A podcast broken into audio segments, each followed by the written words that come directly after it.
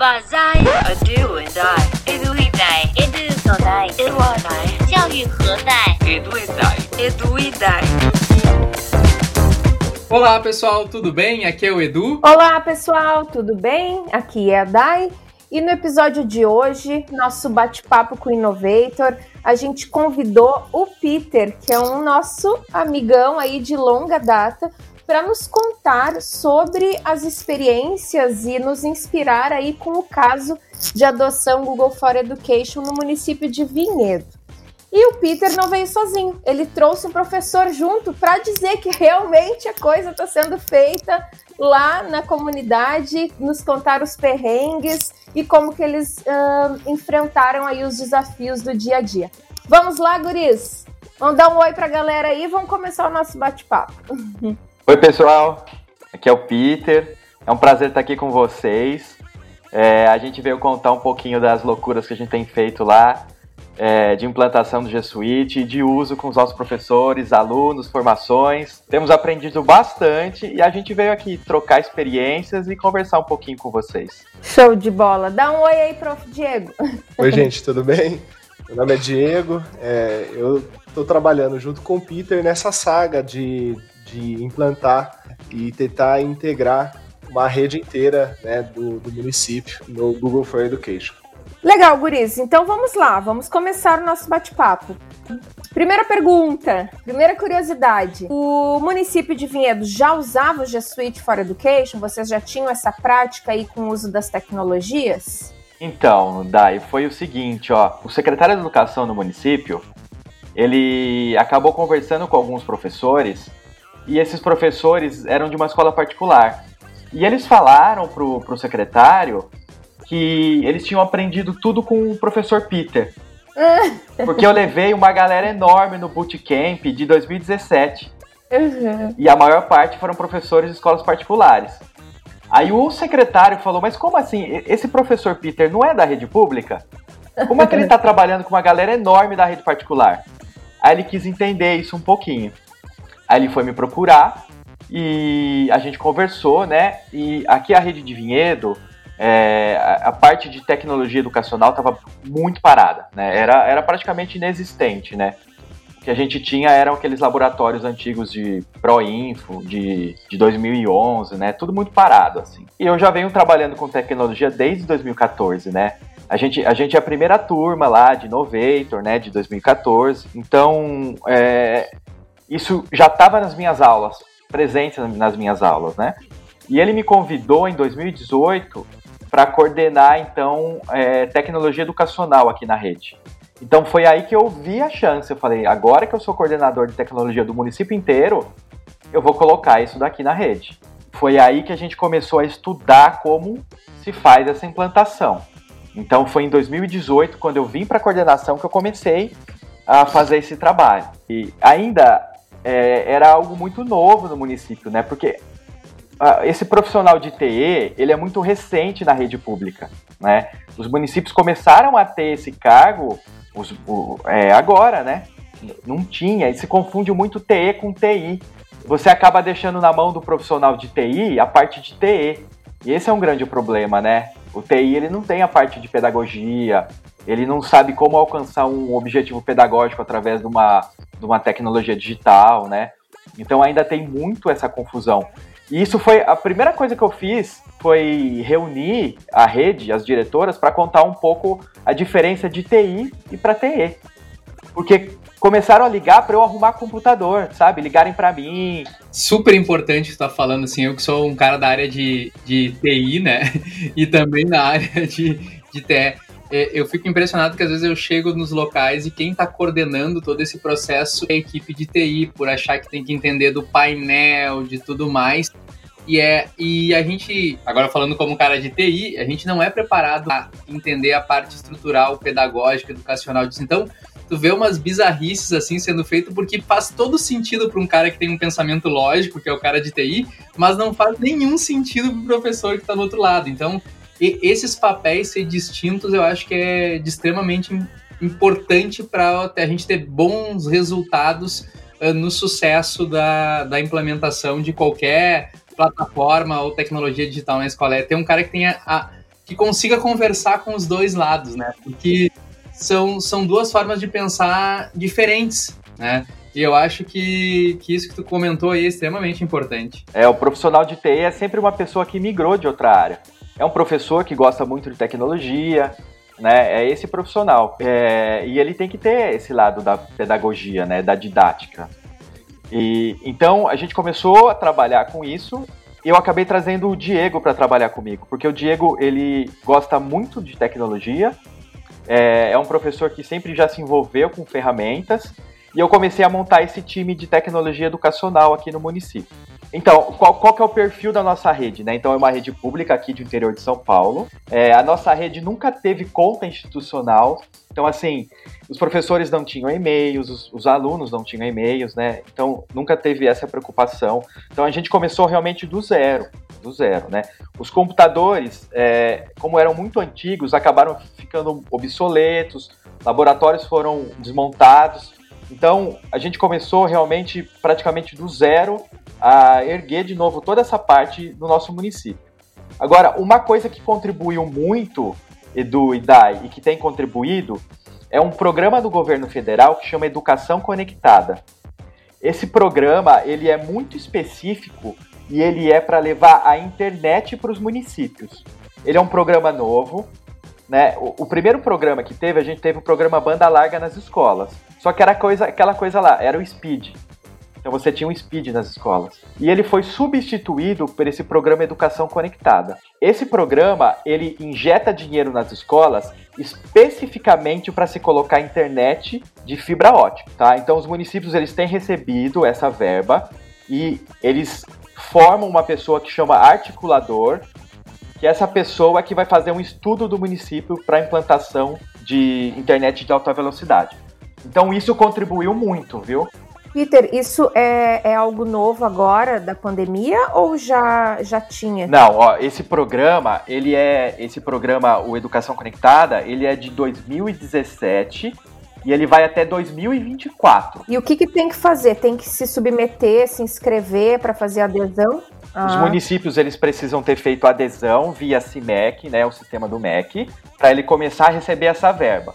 Essa verba, ela não pode ser gasta, por exemplo, com computador. Ela, ela, ela é específica. Você precisa comprar AP, né, Access Point.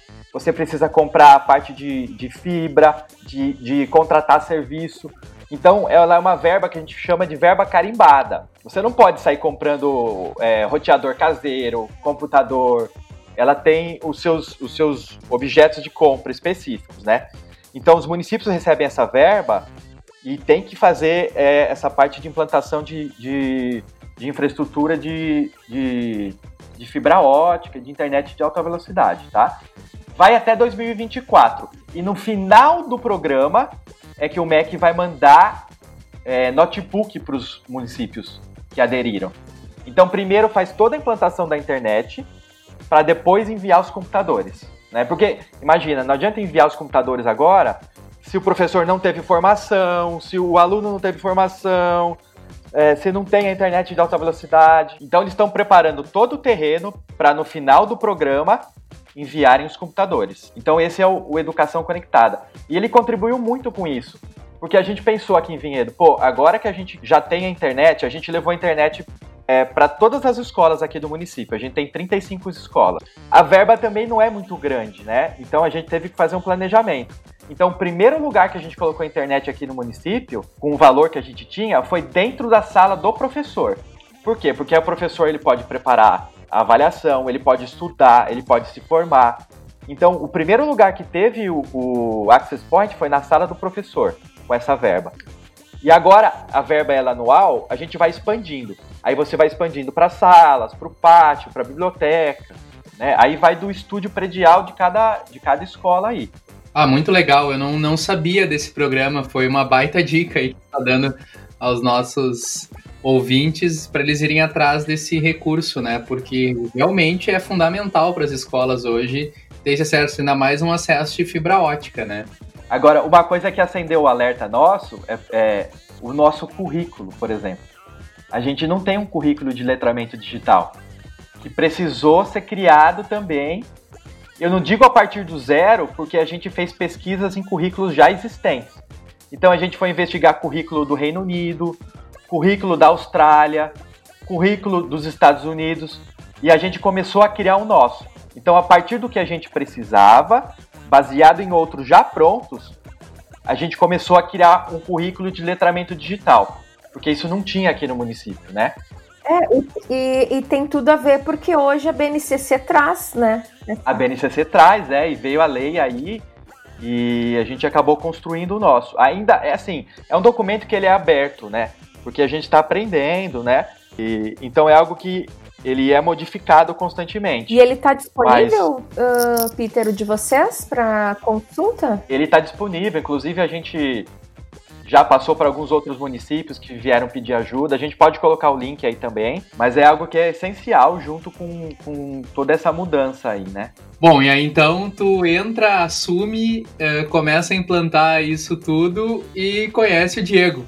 Conta aí, Diego, para nós, como é que foi esse processo de, de adentrar nos mundos das tecnologias em sala de aula? Eu já, já sei aqui, já, já fiquei sabendo, né? Já comentou com a gente que é professor de matemática, né? Pois é, eu sou professor de matemática e durante é, esse processo que o Peter está falando, surgiu a, a, o CFORMI, né? A Central de Formações em Mídias, que é esse grupo de trabalho, tem essa essa missão de, de formar, tentar formar, é, é, trazer ali mídias, é, é novas formas de, de comunicação e, e mostrar para mais gente como é que, que é possível utilizar essas plataformas que a gente já tem é, e pensar as tecnologias educacionais. Então, esse grupo ele foi é, criado e aí o Peter me convidou em, em 2019, eu fui para lá, fiz o estágio de um ano, né? Eu, eu fiquei ali cumprindo uma parte do, do, do meu horário de trabalho junto, né, com o pessoal da, da Ceformi. E uh, na parte da tarde a gente trabalhava, eu né, tenho sétimos anos, dava as aulas normais. Então eu, eu, eu tive contato com esses dois mundos. E aí nesse processo e aí foi assim, é uma coisa puxando a outra, né? Uh, a gente também teve contato com os conceitos de aprendizagem criativa. Eu sempre trabalhei com essa coisa de mão na massa, de, de ir para a quadra, de.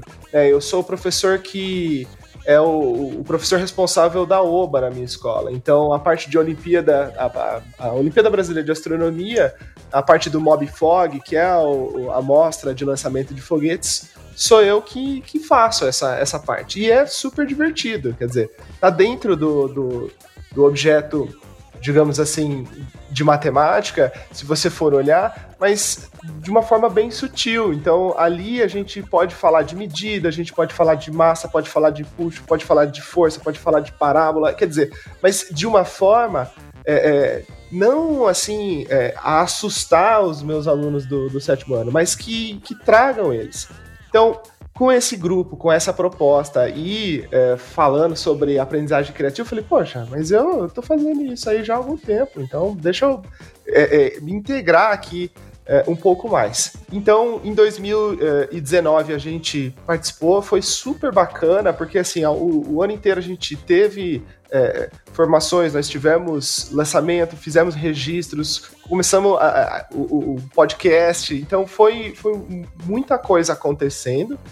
E eu falei, cara, eu tô fazendo parte disso. E tanto é que no final do ano a gente submeteu um projeto é, do, da Rede Brasileira de Aprendizagem Criativa, né, do, do desafio da aprendizagem criativa, é, que é um, um, que carrega assim o selo do MIT, quer dizer, é um, uma coisa bem grande e o nosso projeto ele foi aceito para a gente tentar trazer então transformar a nossa escola e, e mostrar como que a gente pode fazer é, é, essa coisa da aprendizagem criativa numa rede então, veja, em 2019 a gente não tinha combinado com, com, com nada de 2020 como que seriam os nossos planos.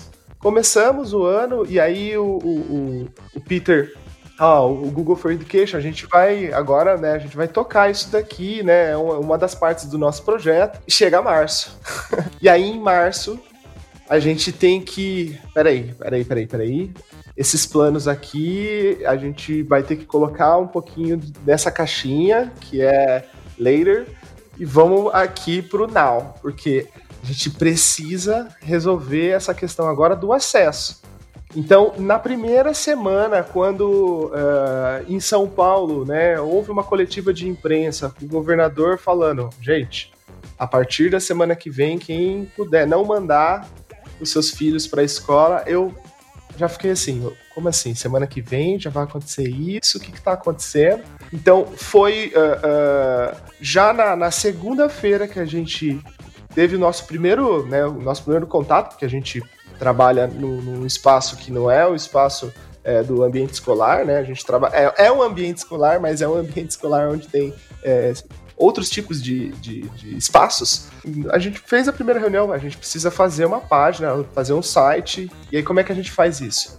Ah, tem a conta lá do, do, do Google Institucional, então vamos lá ver. Então, com os recursos que a gente tinha lá, a gente começou a criar as nossas ferramentas. E no começo, esse calendário né, de 2020 foi um calendário que, se você, se você mantém ali um, um calendário físico e vai riscando o que você foi alterando, o seu calendário está bem riscado, porque as alterações de datas que aconteceram de março até agora foram assim incríveis. Então, em março a gente tinha uma perspectiva, e depois é, é, em abril a gente tinha outra, em maio a gente tinha outra, então foi mudando muito o nosso calendário. E seguimos. Pois é. seguimos em agosto, setembro. A nossa página, a gente criou uma página que era um acervo para que pudéssemos disponibilizar material, por exemplo, para os alunos. É, o, o nosso time não tem web designer. Nosso time é, é, não tem alguém que né, programa em HTML, é, ou em CSS, ou em qualquer uma dessas linguagens. Então a gente começou a utilizar as próprias ferramentas que tem lá de criação do Google Sites, pensando como que poderia ser mais fácil ou não. E as, aí as ferramentas que a gente vai aprendendo ao longo desse processo vão mostrando a importância de você trazer todas as pessoas da comunidade escolar para essa ferramenta. E é a coisa, é isso que a gente tem feito, assim, é, no o nosso nosso trabalho ele tem várias frentes, mas a frente que a gente está avançando agora e nós temos que avançar é a frente de como importar 10 mil alunos de uma vez para dentro do sistema. É, e assim, aprendendo ao mesmo tempo que você tem que fazer é, isso. Porque, Dai, quando você faz todo esse processo com uma Google Partner, você não tem dor de cabeça, eles fazem tudo para você. Né? Mas a gente fez a, a versão que a gente foi lá, conversou com o Google e a gente implantou. Então, assim, a gente tem que estudar tudo. Como que você migra 10 mil alunos mudando de um ano para outro do, do, seu, do seu ano, né? Como você retira alunos que saíram, como você... A gente tem que estudar tudo isso.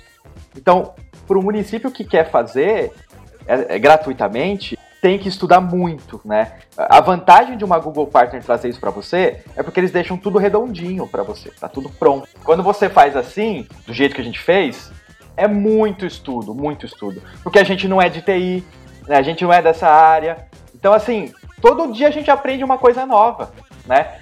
E uma coisa muito importante e, e, bacana da gente usar as ferramentas Google foi que o Tribunal de Contas ele cobra agora dos municípios é, o que tem sido feito na pandemia.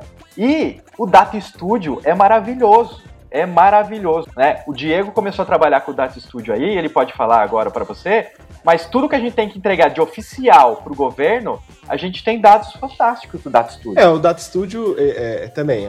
Aí você começa a perceber a, a, como as ferramentas que já vêm ali nas, nas plataformas, elas são incríveis. O Analytics, por exemplo, para quem trabalha com mídia, é um negócio assim, pô, Tá ok, né? Quem trabalha com venda, quem trabalha com, com marketing, quer dizer, é, ele é desenhado, essa ferramenta, ela é desenhada para um, um, uso específico ali. Por que, que eu estou falando do, do Analytics, sendo que dentro do Classroom você tem né, formas de, de olhar essas métricas? Porque a gente não tem ainda é, é, integrado todos dentro ali do, do Classroom. A gente está nesse processo. E como o, o nosso. Uh, primeiro, a nossa primeira ação foi pensada, bom, a gente vai ficar é, uma semana aqui longe dos alunos, então a gente vai criar essa página. A gente achou que o consumo ia ser num período reduzido e que o material poderia ficar lá.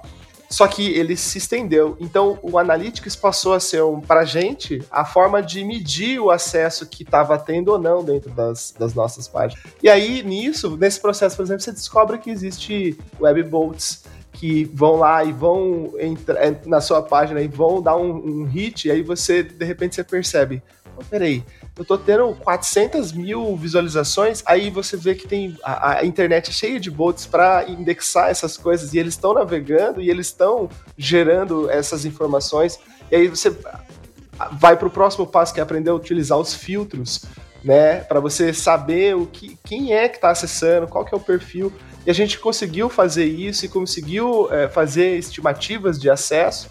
E essas estimativas é, dão conta de mostrar, por exemplo, que a maior parte dos nossos usuários, que é uma informação que a gente agora tem ali da nossa rede, que a maior parte dos nossos usuários, eles utilizam o celular mesmo para consumir isso daí.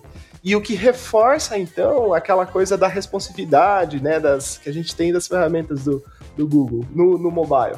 A gente vê que é, é, as ferramentas de, de informação que a gente tem de dados, elas permitem a gente fazer uma análise bem bacana, né? Dar um panorama bem legal do que está acontecendo ou o que, que aconteceu. Fica um registro histórico ali. E a gente eh, vai aprendendo ao longo desse processo. Veja que o, a quantidade de material, e isso também é uma coisa eu acho sensacional, a quantidade de referência que a gente tem, né, para você entender as ferramentas, ela vai desde algo muito simples, então, desde como você é, criar a sua conta naquela, naquela ferramenta, naquela eventual é, é, plataforma que você está utilizando, até como eu, eu, por exemplo, tenho, eu tenho trabalhado muito com planilhas, né? Veja, é quem vai para essa. Eu sou professor de matemática que está em sala de aula, mas que está tentando auxiliar é, esse processo. Então, eu tenho trabalhado muito com planilhas essas planilhas foram uh, o start para a gente conseguir colocar, por exemplo, de uma vez. E para quem trabalha com grandes dados, isso que eu vou falar, talvez a pessoa fale, ah, pelo amor de Deus, isso é pouquinho. Mas é que para gente que está fazendo ali, né, sem um partner, sem, sem, digamos assim, essa questão do custo é sempre muito delicado quando a gente está falando é, é, de gestão pública. É, poder fazer assim é, é é sempre bem interessante. As nossas planilhas, por exemplo, de como adicionar 500 usuários de uma vez dentro do, do Google. Então, assim, esses são os bastidores. Os professores estão vendo lá, eles recebem o seu e-mail institucional, né? A gente tem um e-mail institucional que está dentro, né, de, de, desses que a gente quer colocar todo mundo dentro desse, desse sistema. É, os professores recebem, então ele recebeu um e-mail. Para ele foi só uma conta que chegou. Para mim, para o Peter, é um de 700. Então, uh, uh, e aí a gente começa a dar conta, por exemplo, de como que a interação do usuário, ela, ela é sempre muito... O pessoal que programa, aí quem é de TI, aí agora eu também já começa a olhar com um pouco mais de compaixão para o pessoal de TI, que é assim, é, os usuários, um, um, campo você espera que ele coloque um, um certo tipo de informação, mas o usuário ele vai, vai puxar os limites daquele campo e se você não cuidou de, de restringir, por exemplo, essas entradas, você vai ter que lidar depois com o número de telefone que tem três dígitos ou com é, e-mail é, é, que você, ah, poxa, o cara só coloca o arroba, então você começa a, a, perceber que o usuário ele, ele coloca grandes desafios para quem trabalha com muitos dados e que se você pesquisar, você consegue lidar com isso porque já tem coisas que já estão prontas para lidar com isso. Já teve gente que já passou por esse problema e é assim que a gente está fazendo. Eu tenho uh, visto muitos uh, tutoriais né? E muita gente que já falou, ó, eu precisei fazer esse, passei por esse filtro aqui para resolver esse problema. Então a gente tem aprendido a, mexer até no, no script do, do Google para conseguir fazer coisas automatizadas, para conseguir fazer coisas em massa. E aí, assim, o meu sonho um dia é chegar a falar assim, ó, usa lá o complemento do, do, do município de Vinhedo que está lá disponível, porque eu, eu, eu escrevendo essas, essas faz, trabalhando para escrever esses scripts para facilitar aqui a, a, minha, a minha vida.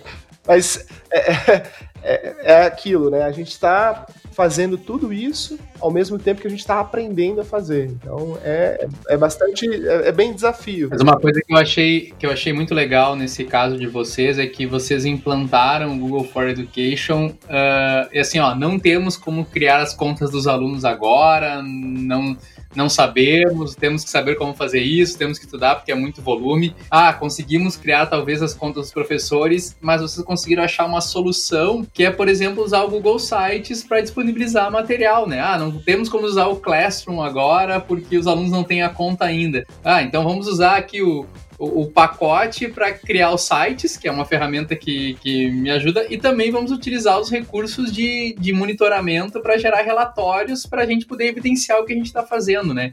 Então foi uma solução que vocês acharam que não é focada uh, diretamente em criação de conta para os alunos, mas de usar a estrutura de uma forma sem que os alunos tenham as contas, né? Porque as contas vão vir no futuro. E esses sites, Guris, quem é que, que desenvolviam? Assim, esse grupo de trabalho ou os professores lá das salas? Como que como que vocês fizeram isso? Porque daí também tem a questão da formação dos professores, isso, né? Isso, é isso que eu ia falar agora. Então, mais uma vez, quando, quando você fecha com o Google Partner, você fica tranquilo porque também tem a parte de formação. Aqui, sabe o que a gente teve que fazer? A gente criou uma central de formação. Que a gente falou, tudo bem, a gente vai ter toda a parte do Google aqui, mas precisa formar os professores. Então, um dos resultados disso foi a, a central de formações e mídias que o Diego falou. A gente criou um estúdio DAI para os professores. Tem um estúdio lá com equipamento de gravação profissional, é, chroma key. Então a gente, a gente criou um podcast também para a gente é, conversar um pouco sobre assuntos pertinentes da nossa rede. A gente criou um canal no YouTube, mas assim, sempre o professor ali no meio desse processo todo, né? Então a gente teve que criar um local para dar formação para os professores. A gente hoje está num prédio que tem um estúdio, tem 11 salas só para formação, tem auditório.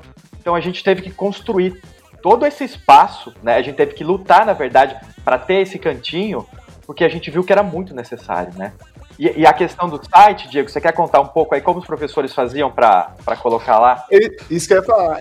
Essa, essa, o que nós fizemos foi assim: é, esse foi um processo inicial, é, na onde a gente pensou a estrutura para que os professores pudessem, para que, na verdade, para que pudesse haver material disponível para os alunos é, manterem ali a, a, rotina de estudos deles. Então, o, o, a gente disponibilizou o espaço, a gente fez, nós criamos a, a página e aí, ao longo do processo, os professores, eles começaram a trabalhar em, em, em grupos, em frentes, para desenvolver o material que iria para o site. Então, os professores começaram. É, é, como se a gente tivesse feito, no limite, um, um, um classroom é, é, onde você posta ali o seu material, mas ele é aberto. Ele é totalmente. Quer dizer, no limite seria um, um espaço na onde você poderia acessar. Ah, eu quero, eu sou do nono ano, eu quero ver qual que é a proposta. É, ou o que, que eu tenho que fazer essa semana aqui de matemática. Então você ia lá e acessava. À medida que isso foi evoluindo, e uh, os professores começaram, por exemplo, a perceber que eles queriam um material separado por escola. Você começa a mexer com, o Google Sites, você cria uma página, aí você coloca um botãozinho mais, aí você coloca outra, aí você coloca mais uma.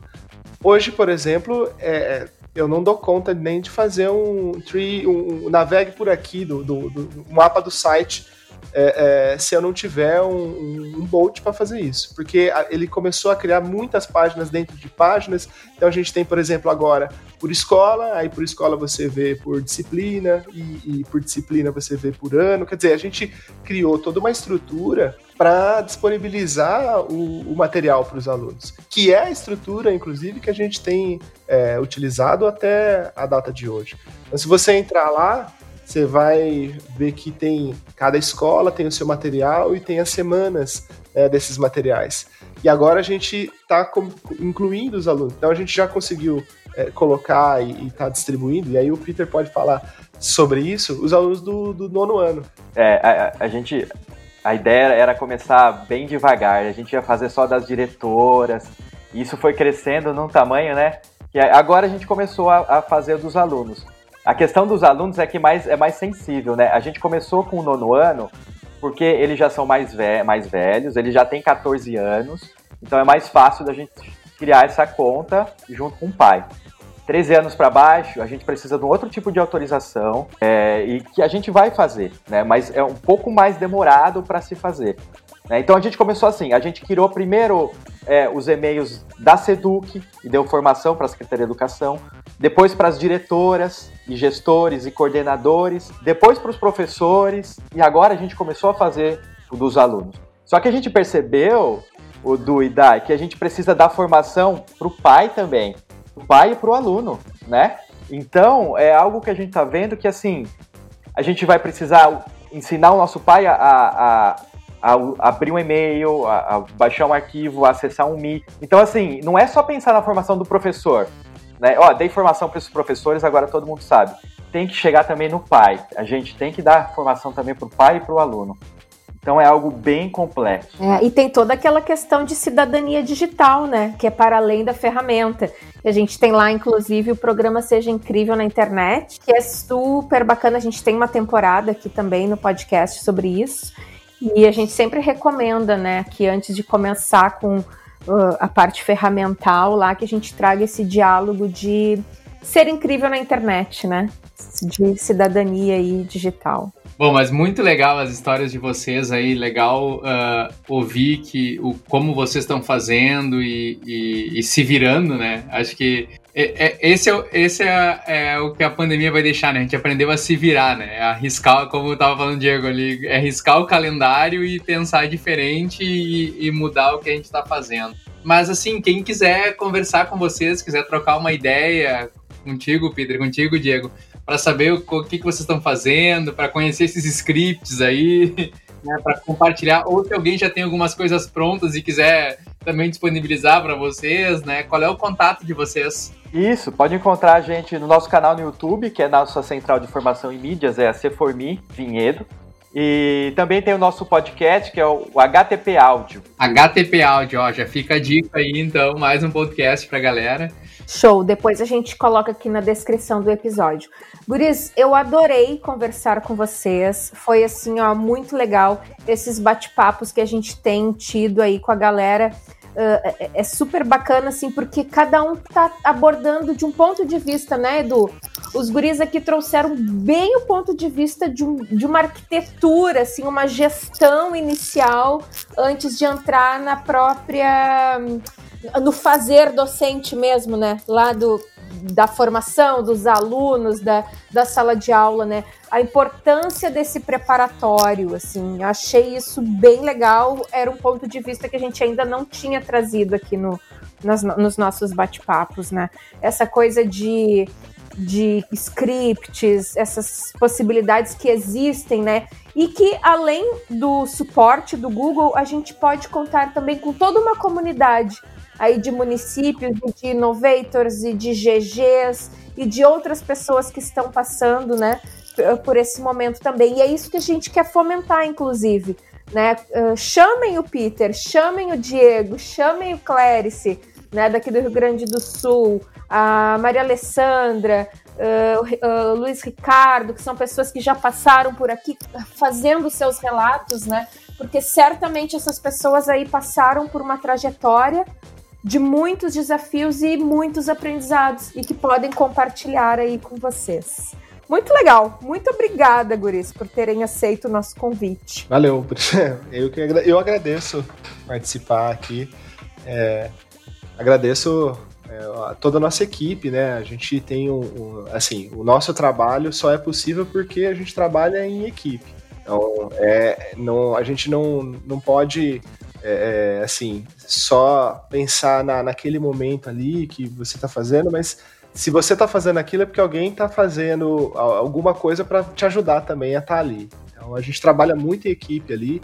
Eu e o Peter, a gente trabalha bem diretamente, mas nós temos né, várias frentes de trabalho, não é só isso. Hum, tô. Bacana, gente. Obrigado pela, pela oportunidade aí. E o município que quiser conversar com a gente. É algo difícil de fazer, mas é possível. Por isso que a DAI disse que tem muita colaboração, né? A gente continua estudando, tirando dúvida com outros parceiros que já fizeram isso. Então é possível sim fazer isso, viu? Então tá, pessoal, muito obrigado pela participação de vocês. E daí, quem quiser falar conosco, escreve para Escreve lá para falecom.eduidai.com.br ou nos marque aí nos nossos canais, nas nossas redes sociais. Bom, pessoal, obrigado e até o próximo. Tchau, tchau. Até a próxima. Beijão. Tchau, tchau.